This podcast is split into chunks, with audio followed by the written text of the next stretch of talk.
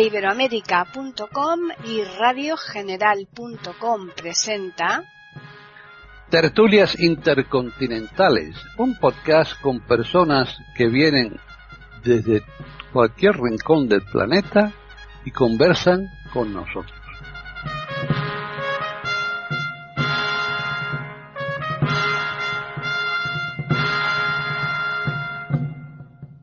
¿Qué tal? Bienvenidos otro día más a Tertulias Intercontinentales en iberoamérica.com. Soy Paqui Sánchez Galvarro. Hoy tenemos también el grupo un poco reducido. Vamos a tratar un tema mm, que yo creo que también es, afecta pues a una grandísima parte de, la población, mm, a más yo creo de los que eh, nos gustaría pero es que, bueno, pues es, es, muy complicado a lo mejor eliminarlo, sobre todo en determinados momentos, ¿no? Porque depende de la circunstancia en que uno se encuentre, pues eh, actúa de una forma o de otra y, a veces que es muy, muy, muy complejo. Pero bueno, vamos primero a saludar a los componentes que tenemos hoy para desarrollar este tema, que son por un lado Juan Carlos Parra. ¿Qué tal, Juan Carlos? Pues aquí andamos, bueno, con mira con una temperatura mejor aquí en Madrid y nada, estamos bastante mejor. Un saludo para también para los oyentes y para mis compañeros también. Y ahora nos vamos a Chile, que ahí está Jorge Muñoz. ¿Qué tal, Jorge? Hola, Paqui, mucho saludarte a ti, a María Eugenia y a Juan Carlos y a nuestros auditores. Bien, y ya finalizamos en Colombia con María Eugenia de Hart. ¿Qué tal, María Eugenia? Pues eh, muy contenta de estar contigo, con los compañeros de la tertulia y con todos los oyentes. Pues sí, aquí vamos a hablar una temática, vamos a plantear una temática que es la soberbia y ya en otra ocasión, ya hace un tiempo, tratamos otro de los siete pecados capitales, que nosotros no lo vamos a tratar este tema mm, como tampoco lo hicimos en aquella ocasión desde el punto de vista religioso en absoluto, sino pues las manifestaciones ¿no? que se dan en cada persona y en, en aquel momento, pues en aquel podcast eh, hablamos de la envidia, así que dentro de esos siete pecados capitales hoy sería el segundo el que vamos a tratar y seguiremos, continuaremos con los restantes. Así que vamos a comenzar con Juan Carlos. Bueno, eh, es verdad que no lo vamos a tocar bajo el punto de vista religioso, pero sí que me gustaría saber de dónde, que, quisiera que la gente supiera, supiera de dónde viene esto de pecados capitales, ¿no? Porque curiosamente lo de pecados capitales está dentro de la Iglesia.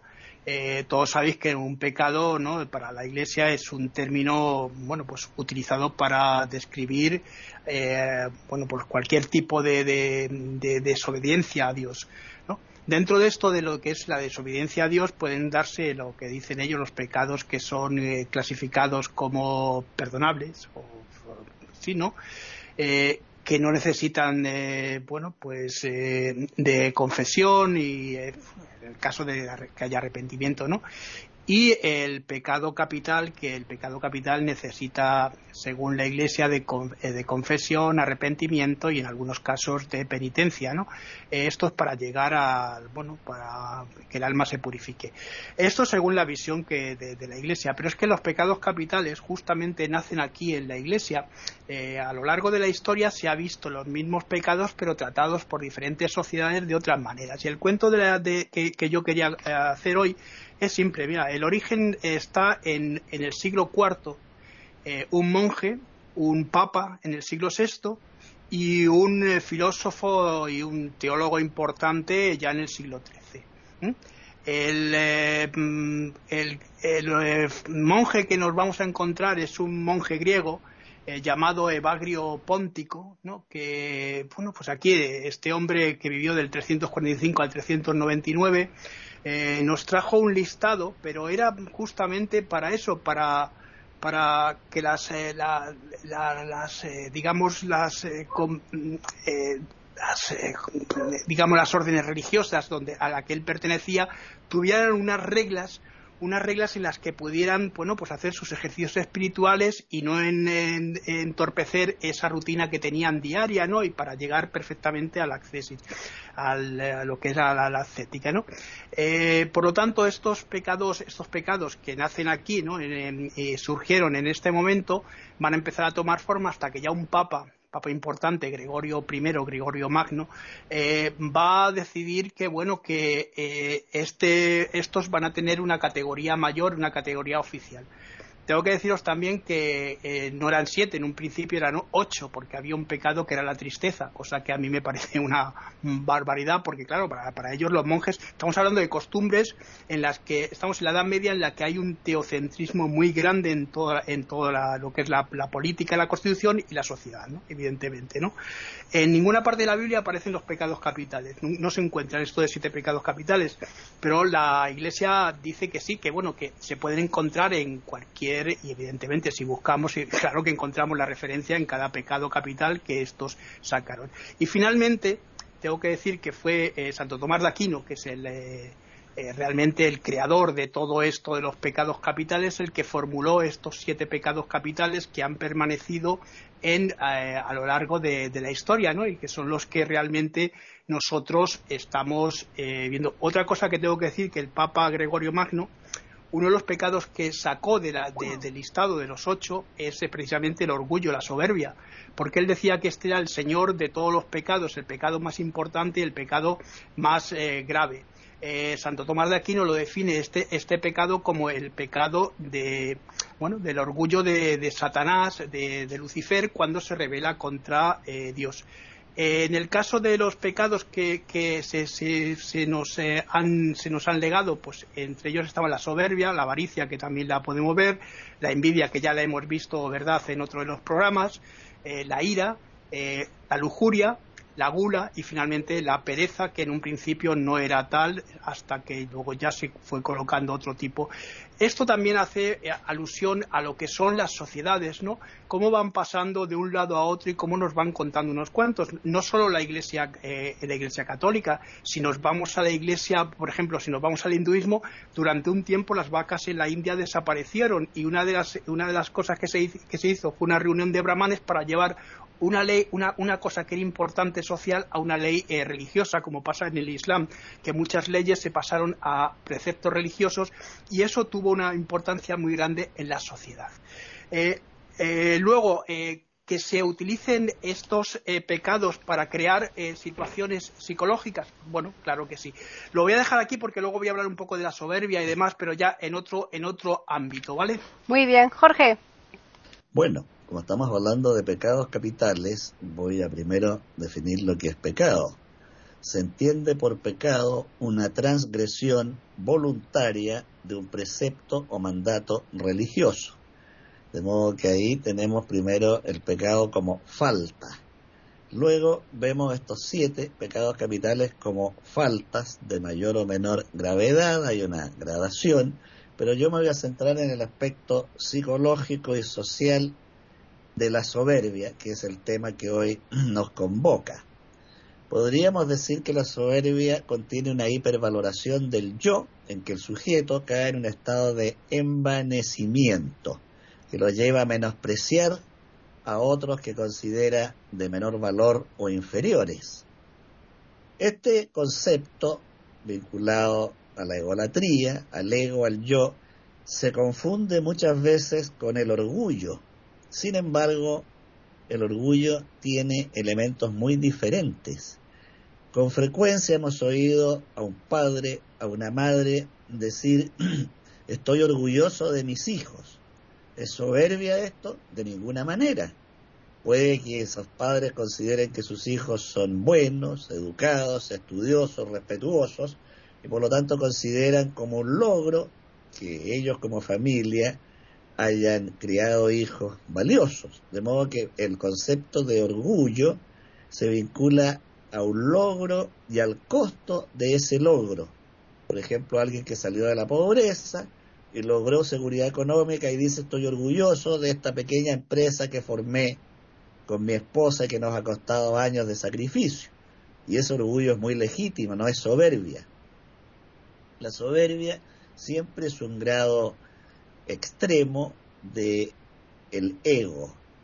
Eh, han habido en la historia sujetos con una soberbia extrema. Todos conocemos el caso de Vlad Tepes, este héroe nacional rumano, que fue de una crueldad y una soberbia extraordinaria, en la cual se inspiró Bram Stoker para elaborar su personaje Drácula.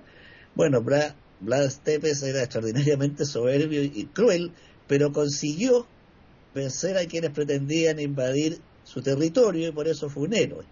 Ejemplos de soberbia eh, hay muchísimos, siempre lo vinculamos a personas que tienen ciertos logros, es difícil imaginar a un mendigo, por ejemplo, soberbio, pero hay corrientes psicológicas que, que dicen que la soberbia es una faceta de una baja autoestima.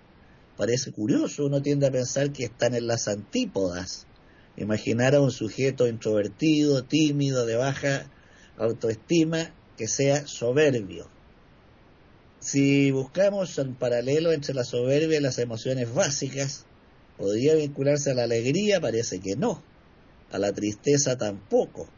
Al miedo parece que no. Parece que la soberbia se vincula también a la ira, a la rabia, y sin embargo, en los siete pecados capitales se les da como en casilleros diferentes. Por el momento voy a quedar aquí. María Eugenia. Están escuchando tertulias intercontinentales en iberamérica.com. Bueno, este de verdad que es un tema muy, muy importante y yo lo voy a, mirar un poco acá desde el punto de vista que vemos los psicoterapeutas, como he compartido eh, eh, con ustedes siempre, mi oficio y formación ha sido como psicoterapeuta, como psicóloga sistémica, y lo, sistema, lo sistémico se refiere a que vemos las cosas desde un punto de vista de, de un grupo, de una cantidad de, componentes, no un, un, individuo en solitario. Desde ese punto de vista hay una cosa que es muy importante, ya la han tocado un poco acá, eh, la, la, importancia de entender la diferencia entre lo que es error y lo que es pecado. Eh, si bien es cierto que desde los, puntos de vista religiosos, como ya los han tocado, se ha, hablado mucho sobre el pecado desde la óptica de, de, lo religioso, también es importante para quienes no necesariamente tengan esa óptica entender cuál es la diferencia, porque el error es algo que sucede, por ejemplo, en aritmética, yo estoy diciendo 2 más 2 es 5 y me baso en eso y voy incurriendo cada vez más en, dificultades porque estoy basada en un error. Lo importante del pecado es que no es un error sin intención. Lo importante del pecado es que se está haciendo una cosa negativa que causa daño y se hace con conciencia. Y eso no es solamente relativo, porque obviamente culturalmente hay distintas formas de ver algunas cosas. Pero cuando estamos hablando de lo que realmente causa un daño, ahí estamos hablando del pecado. Y sin embargo, hay un dicho según el cual los errores se pagan más caros que los pecados, porque en el pecado hay conciencia. La persona puede reflexionar y decir, yo soy un estafador, yo le he robado a mis seres queridos, yo he estafado a otras personas, me estoy sintiendo con mi conciencia que me está golpeando y tengo que reparar. Eso es la vía de salida que le ayuda a la persona a hacer una autorreparación y una reflexión. En el error no hay esa mala fe, si lo queremos poner de alguna manera. Entonces, a mí esto me parece que también es útil para reflexionarlo alrededor de los pecados capitales, como se han llamado. Lo interesante que tienen es que en cada uno de ellos, ya hemos visto en otra oportunidad la envidia, por ejemplo, y creo que veremos los demás, lo interesante desde el punto de vista, por ejemplo, psicoterapéutico, es que son cosas que además afectan al entre comillas, pecador, lo podría yo, a la persona que sabe con conciencia lo que está haciendo. Y entonces ya aterrizando el tema de la soberbia.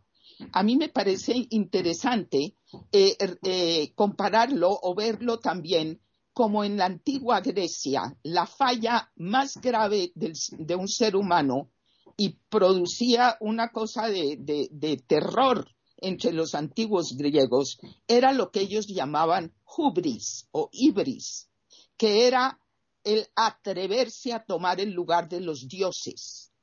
Es decir, es la cosa humana que se sale de sí misma y pretende tomar un lugar muy superior que no le corresponde.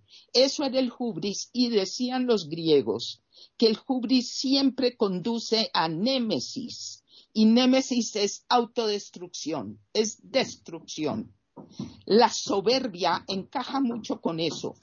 Como decía Jorge ahora, el orgullo no necesariamente va a ser negativo cuando es, como se dice, un sano orgullo, como los ejemplos que nos ha dado. Pero el que se desprende de la soberbia, ¿y qué quiere decir esto de la soberbia? Podemos pensar en lo que es también el narcisismo, que también viene de la leyenda de Narciso, que es el que se embeleza con su propia imagen reflejada en un lago hasta tal punto que no puede contemplar otra cosa. En la soberbia hay una inmensa vanidad y es un ego inflado. Ahora, lo que es interesante, y lo vemos eh, los eh, psicoterapeutas, en la soberbia hay un trasfondo de inseguridad. Como decía eh, tal vez Jorge, sorprende un poco porque se pensaría que el soberbio está sobrado, digamos. Y no es así. En la soberbia hay un núcleo de angustia de tener que estar probando permanentemente una autovalía desmesurada y cuando uno mira la historia de las personas y el soberbio que además impone, el soberbio causa muchos daños a su alrededor en general, porque la soberbia es tóxica. Cada uno de estos llamados pecados capitales, como lo podríamos ver si los examinamos uno por uno, son tóxicos porque causan daños y sobre todo daño a la persona, al soberbio vemos casi siempre el origen en los comienzos de vida. Y por eso también es que Eric Fromm hablaba tanto, el psicólogo, de que lo más importante para un niño o un joven era estar con la protección y guía de adultos maduros y lamentaba Fromm que rara vez un niño o un joven tiene ese tipo de orientación porque para la madurez se necesita un equilibrio.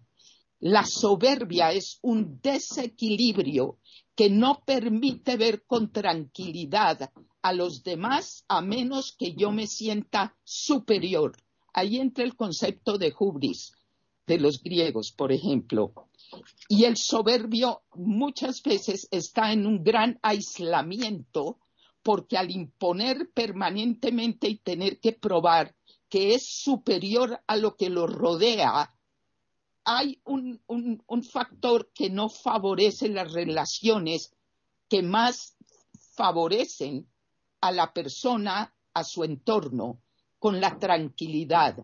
Yo voy a dejar esta parte diciendo mi tema que siempre es el de la madurez cómo la soberbia es un indicador de inmadurez estancada, no la inmadurez sana la que va llevando hacia la madurez, sino la que se estanca y tiene permanentemente que probar algo que en últimas es pueril. Yo valgo más, yo soy mejor. Lo dejo ahí por ahora. Juan Carlos. Bueno, voy a decir una cosita curiosa. la palabra capital, que no lo hemos mencionado antes, viene de, un término latino que es caput, que es cabeza, ¿no? Entonces esto significaría que estos pecados son los más importantes o son los pecados capitales. aquí se relacionarían con algo que a mí me, también me sorprende, no solo con el, con el orgullo, claro, en su origen eh, tenemos que la palabra, la palabra que los pecados capitales eh, atraen una cosa que a mí me llama la atención, que es vicio, ¿no? ¿Qué son los vicios dentro de la sociedad, no? Aquellos que afectan más al ser humano son considerados como los vicios capitales. El vicio de, o sea, corromper a la sociedad por parte de Sócrates era un vicio porque iba en contra de los dioses fue condenado Sócrates precisamente por esto. La sociedad griega era tenía una visión distinta con respecto a la sociedad romana o la sociedad cristiana que vino después. ¿Qué nos vamos a encontrar con todo esto? Bueno, otra cosa que tengo que decir, eh, bueno, pues yo no, eh, como hablábamos de la envidia, eh, no creo que haya una envidia positiva y una envidia negativa, hay una envidia. Luego habrá diferentes acepciones para intentar acallar eso, eso que, uno tiene, que a lo mejor es soberbia o es altivez. ¿no? Dentro, de la, dentro de, la, de la soberbia eh, tenemos también el término eh, arrogancia, tenemos otra serie de términos que también van a estar dentro de esta misma soberbia. Otra de las cosas que me llama la atención es que sigamos eh, eh, utilizando los pecados capitales y mezclándolos con lo que la Iglesia nos cuenta, porque la Iglesia al final se remite a lo que es el pecado, el pecado original, el pecado original que nos remite también al creacionismo, es decir, eh, a, la a, la creencia de que el hombre viene de Adán y Eva, cuando sabemos que todo esto está ya superado desde el siglo XIX con las teorías de Darwin y además aceptado por la misma Iglesia. Es curioso que se, esté viendo este tipo de cosas hoy justamente en el siglo XXI, ¿no?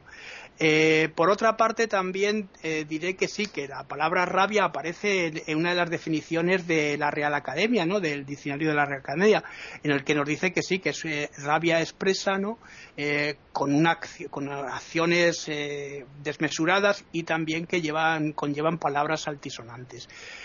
Bueno, pues hay muchas cosas que están mezcladas con los términos soberbia y que deberíamos analizarlos de forma distinta. ¿no?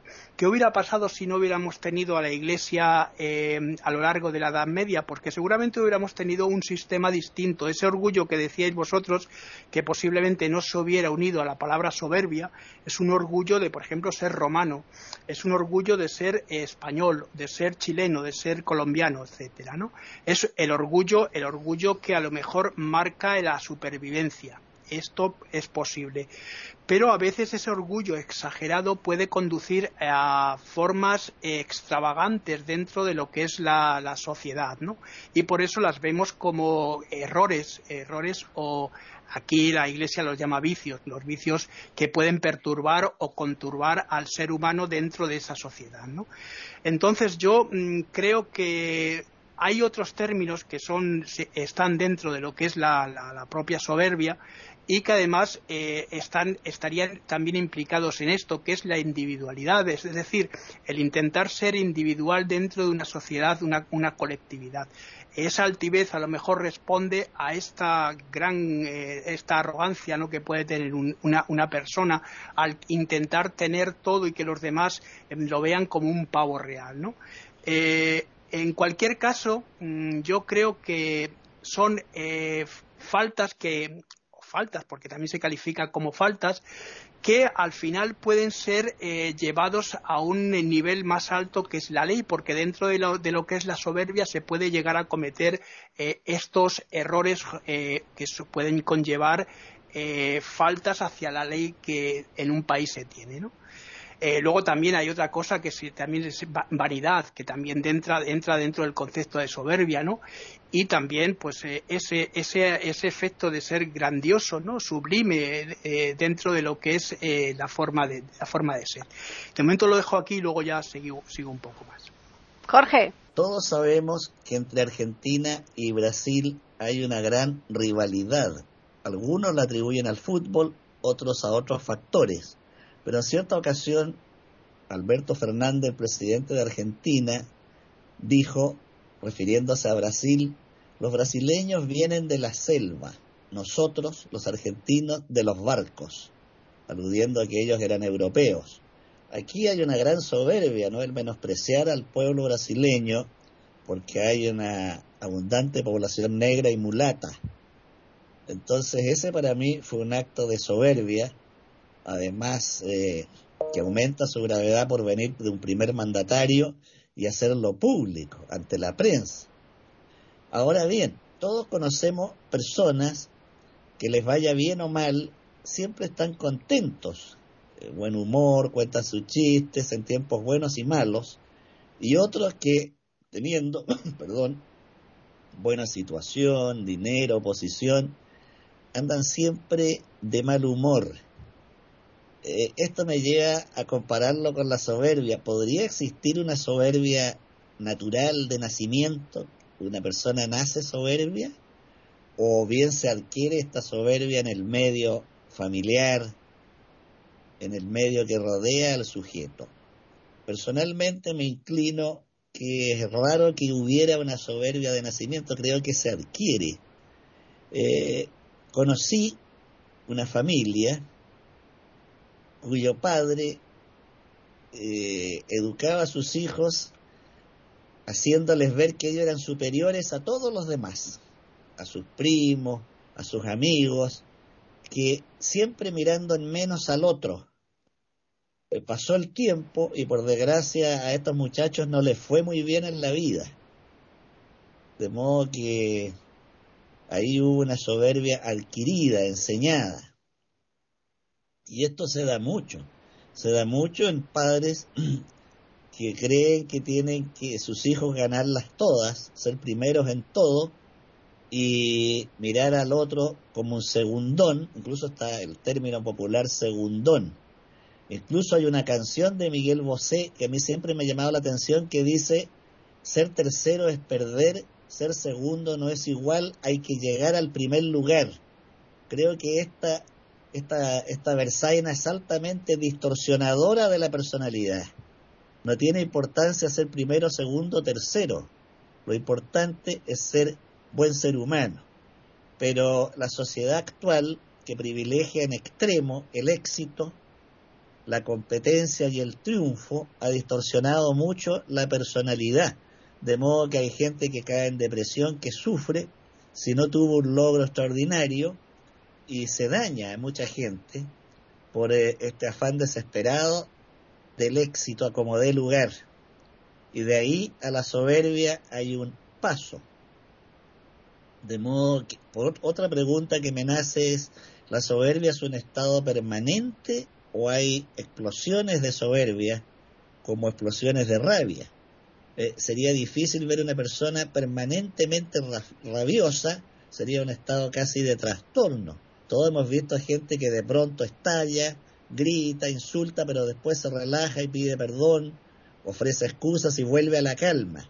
¿Existirá un estado permanente de soberbia o también son explosiones esporádicas? Con esta pregunta dejo el tema por el momento. María Eugenia, están escuchando tertulias intercontinentales en iberamérica.com.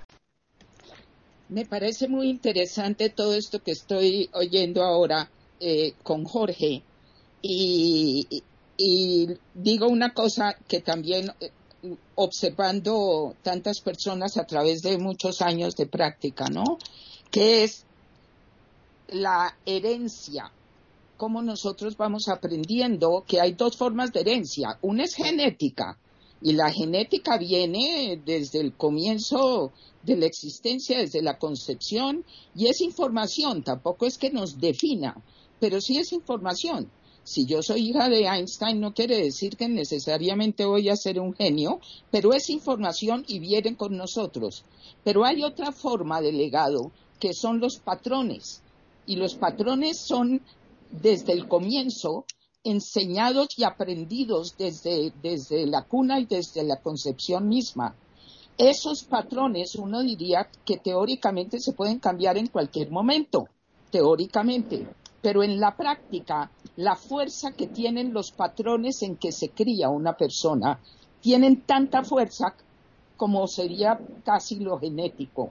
Entonces yo sí pienso, una, por ejemplo, la soberbia Yo no tampoco pienso que es que nace, no creo que sea genético, habrá algunas características que propician algo, pero más que nada de verdad viene desde los patrones, como el ejemplo que ponía Jorge ahora de, eh, el padre o madre que los hijos tienen que ser siempre los mejores y los están de verdad condenando a un desequilibrio que no los va a ayudar a través de la vida. Eso es una cosa de una inmensa importancia. Eh, estamos hablando de los pecados capitales, es decir, de las grandes fallas que de verdad hacen daño en cualquier cultura y en cualquier, eh, en cualquier eh, comunidad. Hay una cosa muy interesante. Preguntaba Jorge al final, ¿y será que una cosa como la soberbia es para siempre y así se quedó y no hay nada que hacer? Yo diría de lo que yo he observado y he visto, que es muy difícil erradicar las características faltas que vienen desde el comienzo de vida y hablando concretamente de la soberbia, pero me consta que no son indelebles, que sí hay posibilidades a veces de cambio, pero lo que también he aprendido es que la única cosa que a veces logra superar una de estas fallas graves, como puede ser la soberbia, es la adversidad. Cuando una persona soberbia, y me han tocado muchos casos de estos, y sobre todo acompañando hechos de muerte, cuando se ve la persona en esta situación de adversidad, no solamente de dificultad y problema, que todos tenemos todo el tiempo, adversidad como puede ser un diagnóstico demoledor o una quiebra pavorosa o cosas, la pérdida de algo del ser querido, la, adversidad auténtica, a veces es lo único que lo logra. ¿Y por qué? Porque frente a la adversidad, si no se adquiere algo que a lo mejor no se tenía antes, que es la humildad, la persona simplemente va a ser brutalmente derrotada. ¿Y qué es humildad?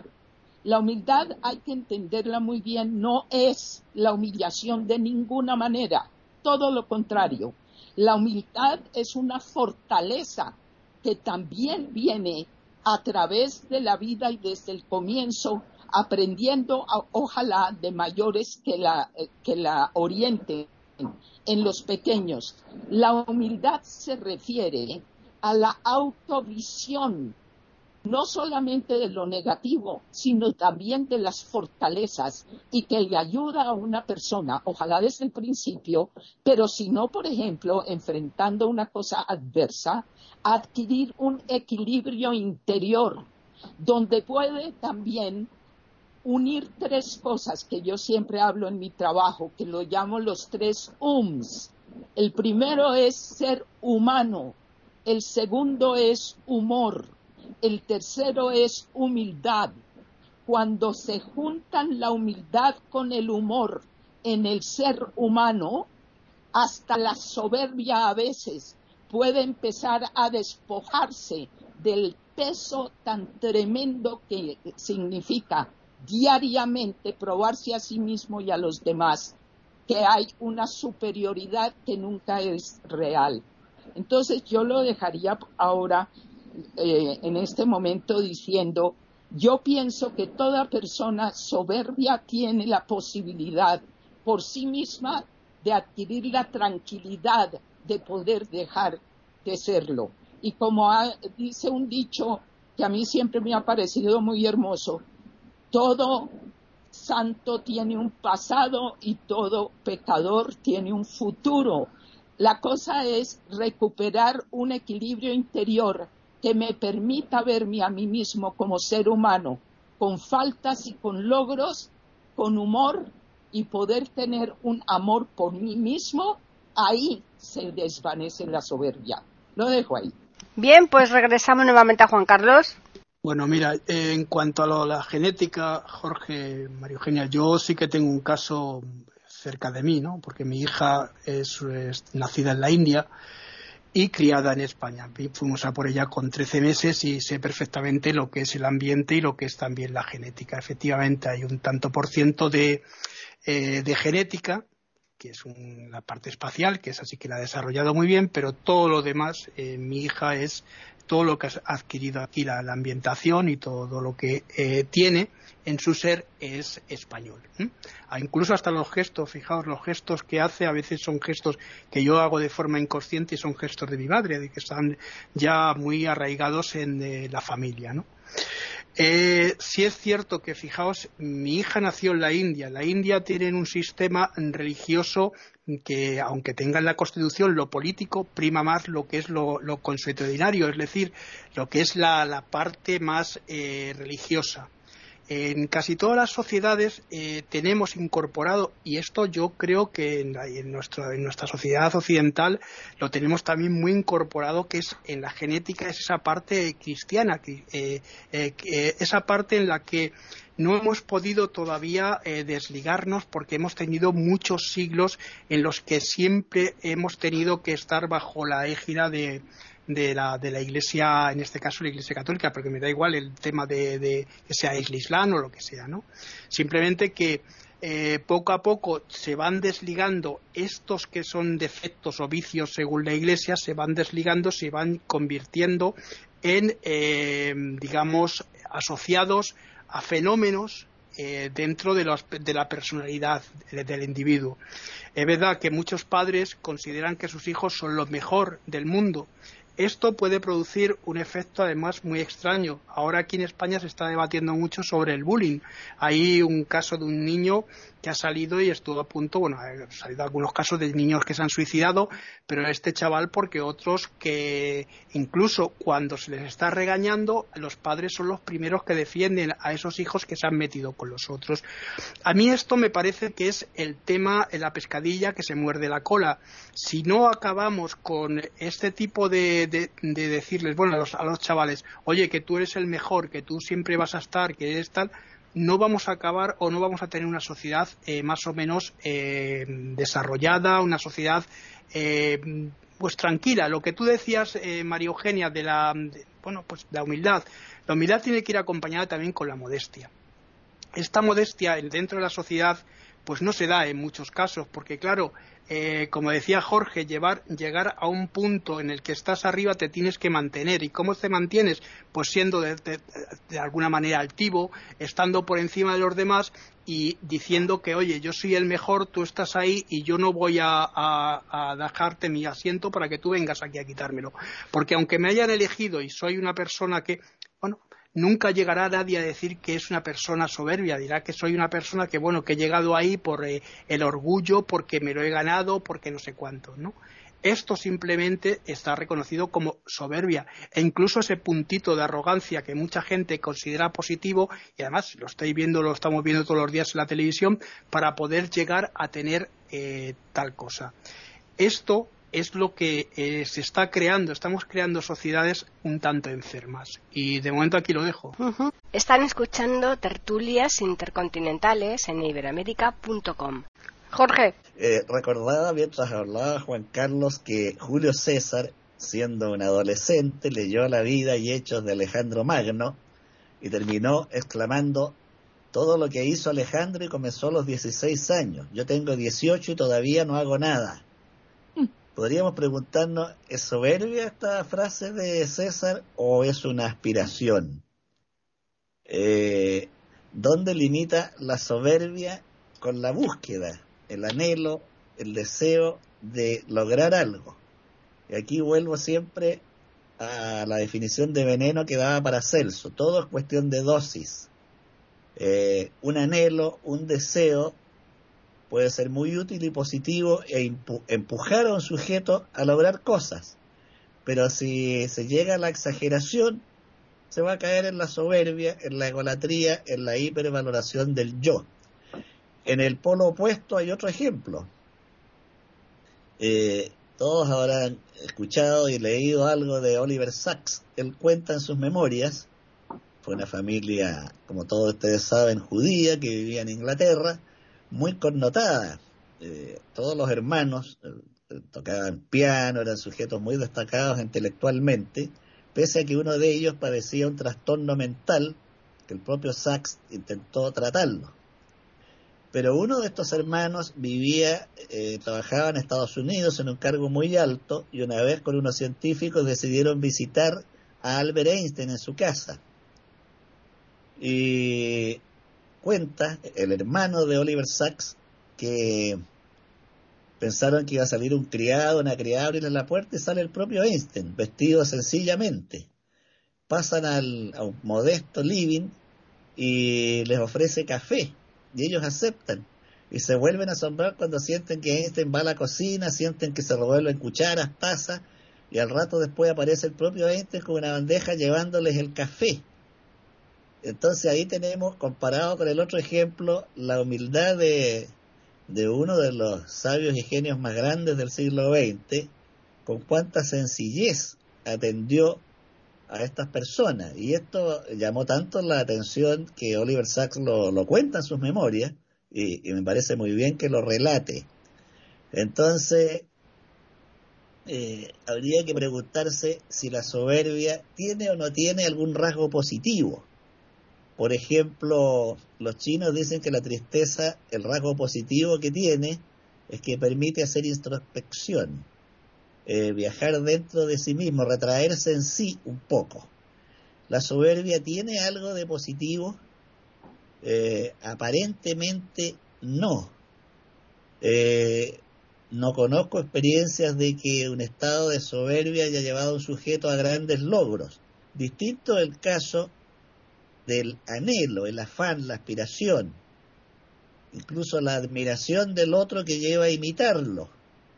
Eh, quienes han estudiado la vida de, de, Marilyn Monroe, esta desgraciada muchacha que, que hemos comentado alguna vez, cuenta que cuando ella era chica iba al cine, admiraba tanto a una actriz que deseaba ser como ella. Bueno, ahí vemos que la admiración pudo haber motivado mecanismos psíquicos e inconscientes para que ella llegara a ser actriz. Había por lo menos algún efecto en la admiración, efecto positivo.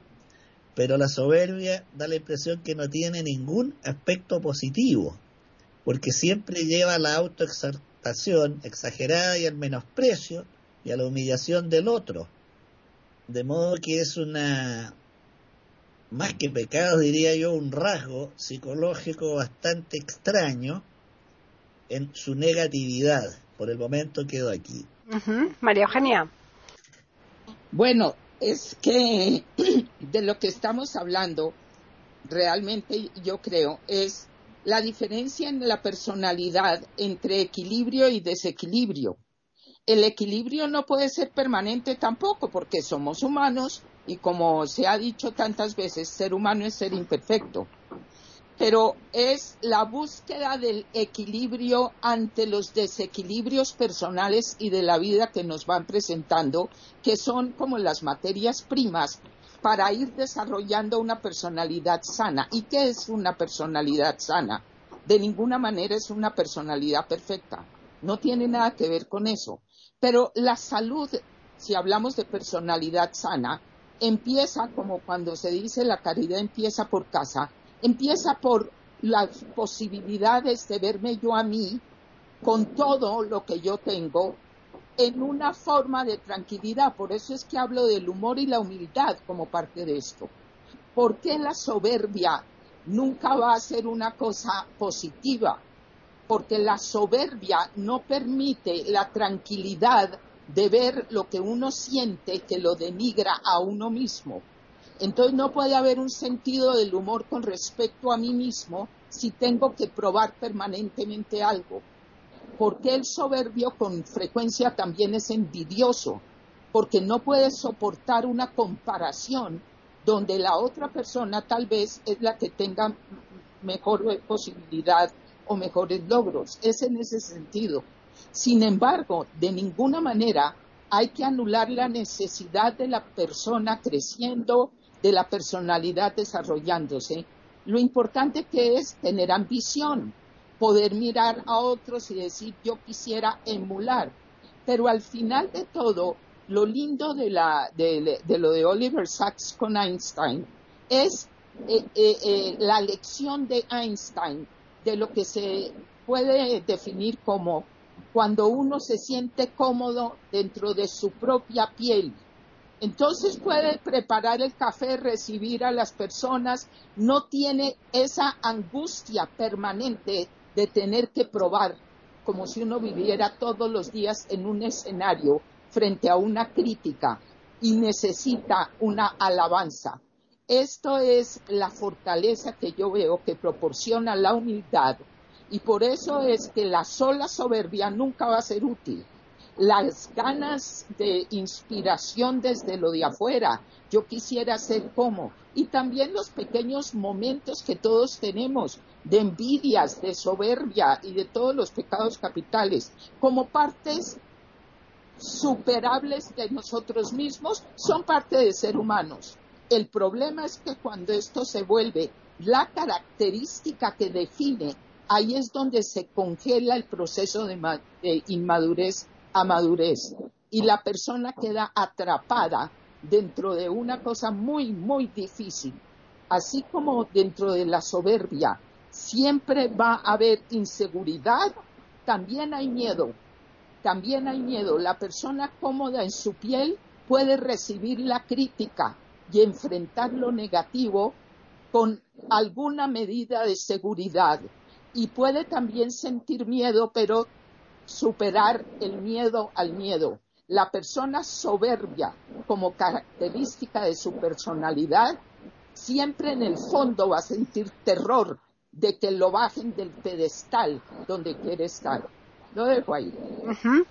Bueno, pues yo creo que vamos a hacer ya la última ronda a modo de resumen y si queréis aportar alguna cosa nueva, pues perfecto. Así que comenzamos con Juan Carlos. Bueno, yo creo que hay una, también una confusión. Eh, y esto es un enredo lingüístico, un enredo de que está en, la lengua. Cuando un periodista mm, ve a un, nadador o un, un, periodista deportivo, por ejemplo, o un corredor que ha ganado algo, qué soberbio, qué soberbio ha estado, ¿no? Bueno, pues en este sentido, soberbia eh, debería utilizarse otro tipo de calificativo, ¿no? Porque a veces la soberbia se confunde con esto, con, eh, la persona que es alta. También la definición de los del adjetivo soberbia se habla de que es una persona alta, más alta que otras personas, y que además eh, tiene, pues eso, un punto de vanidad, pero también es grandioso, sublime, magnífico y hermoso, ¿no? En este sentido, podríamos definirlo de otra manera. Por ejemplo, si una persona ha ganado un campeonato, podríamos decir sublime, no, no soberbio. La palabra soberbia conlleva otro tipo de eh, digamos, connotaciones y, eh, y, este tipo de connotaciones que no están dentro de la denotación de soberbia son las que eh, nos están implicando ese, ese enredo, ¿no? Ese enredo de, de, lo que es la palabra.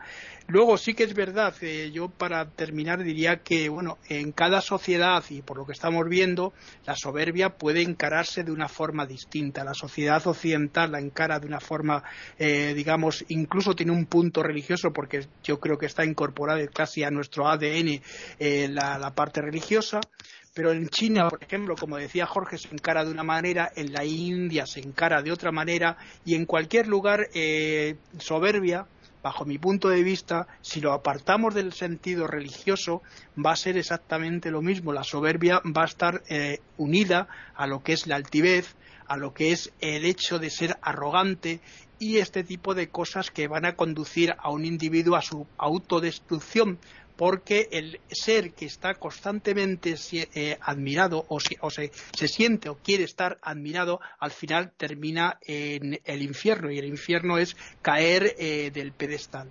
Y lo dejo aquí, Paqui. Pues seguimos con Jorge. Bueno, los biólogos y etólogos como Timbergen y Conrad Lorenz afirman que el objetivo de todo organismo vivo es sobrevivir, mantenerse.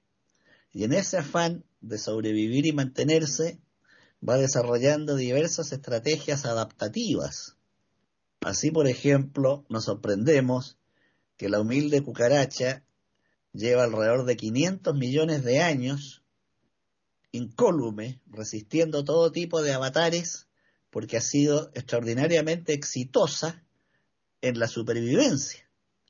Nos extrañamos de la duración de las pirámides, pero eso es un soplo al lado de la duración de la barata, tan humilde y despreciada a veces cuando aparece en nuestros patios.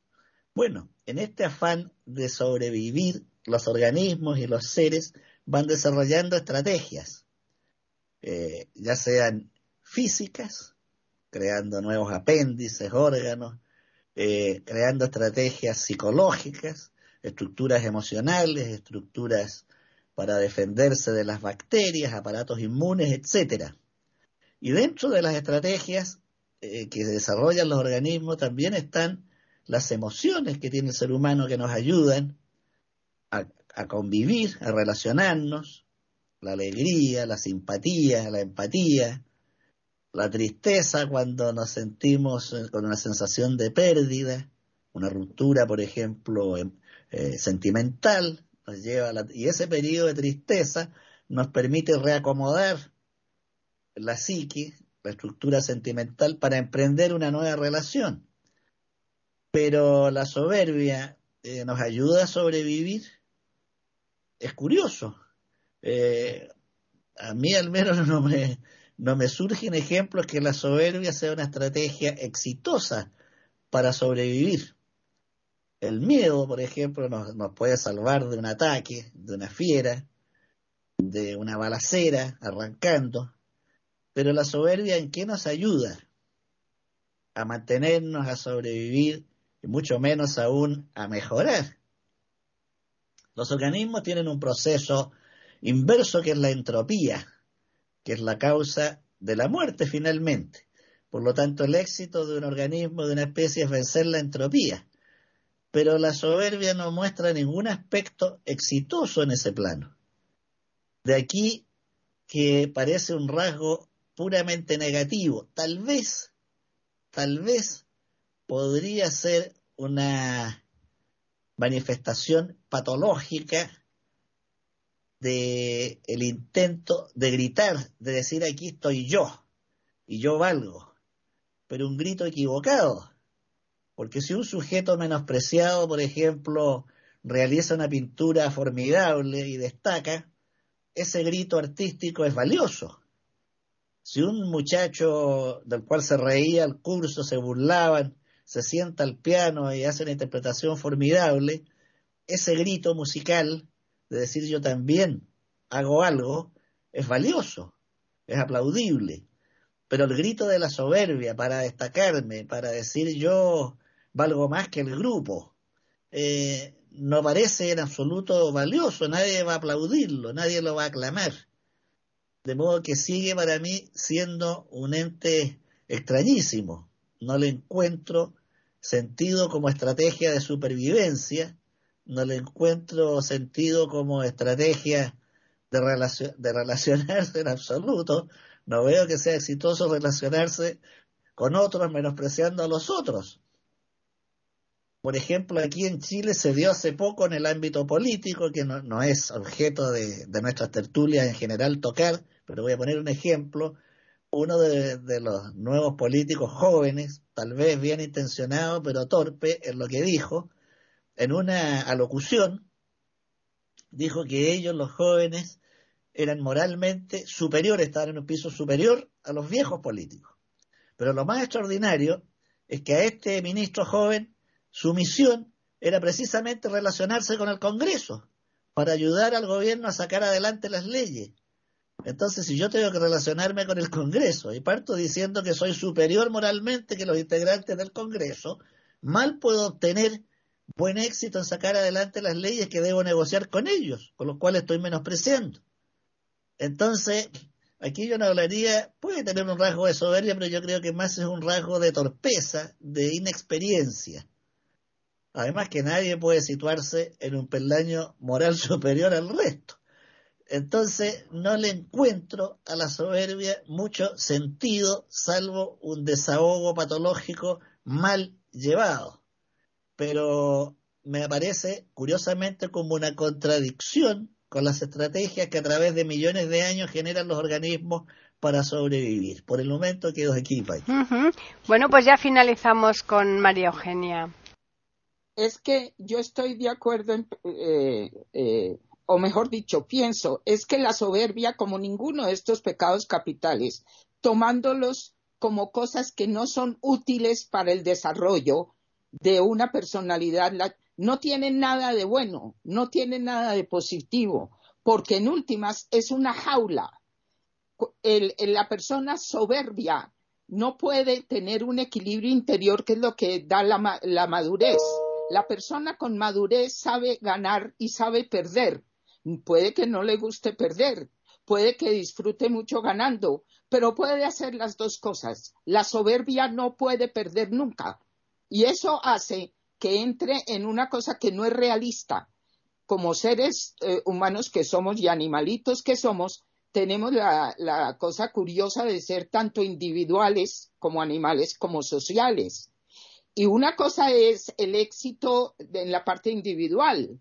Entonces la soberbia solamente va a ver lo, mío, yo, lo individual. Pero como también soy social, la soberbia va a impedir una cosa de relación útil. Esto del joven en el, Congreso es muy interesante porque es una torpeza que no lo hace entender que a menos que tenga una, idea de que se va a morir antes de los 30 años, pues los años le van a ir pasando también. La soberbia, como todos estos llamados pecados capitales, son como prisiones y encierran a las personas y no les permiten un desarrollo que les ayude con los demás. Por eso yo terminaría como cuando empecé hablando del hubris de los griegos, que es la persona que se atreve a tomar el lugar de los dioses, es decir, esta superioridad por encima de cualquier cosa de su propio ser que conduce, según los griegos, al némesis, a la autodestrucción. Por eso no tienen absolutamente nada de positivos. Uno no puede hablar de ninguna de estas fallas como que tienen un lado bueno. No, no lo tienen, porque le van a afectar ante todo el desarrollo a la persona que tiene cualquiera de estas características como la característica principal. Porque, repito, como imperfectos que somos, todos tenemos pedacitos de estas cosas. Es interesante que estamos hablando de los pecados capitales porque al lado de cada uno de ellos está lo que se llaman las virtudes. En el caso de la soberbia, para mí, el otro lado es la humildad entendida seriamente, entendida como lo que da más bien fortaleza. Lo que hizo Einstein en el relato de Sachs es humildad también, tranquilidad consigo mismo. La persona soberbia no tiene seguridad en sí mismo. La persona con madurez tiene la humildad y el humor para sentirse tranquilo en su piel sabiendo que no es perfecto. Lo dejo ahí. Muy bien, pues eh, una vez más ha sido una tertulia realmente interesantísima. De manera que vamos ahora a darles los medios que tienen todos nuestros oyentes, si lo desean, para ponerse en contacto con nosotros. Por un lado está el correo, que es tertulias.eiberoamerica.com y además también tienen el Twitter eiberoamerica con las iniciales e, I y la A de América en mayúsculas.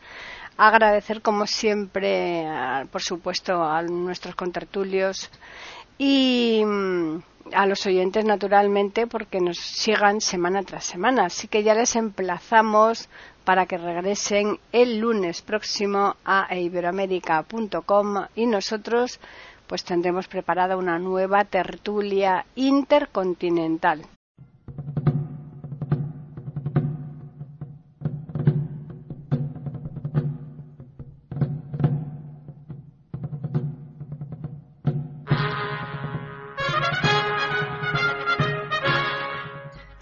Acabamos de ofrecerles el podcast de tertulias intercontinentales. Aquí en iberoamérica.com y radiogeneral.com. Regresen la semana que viene para un nuevo episodio.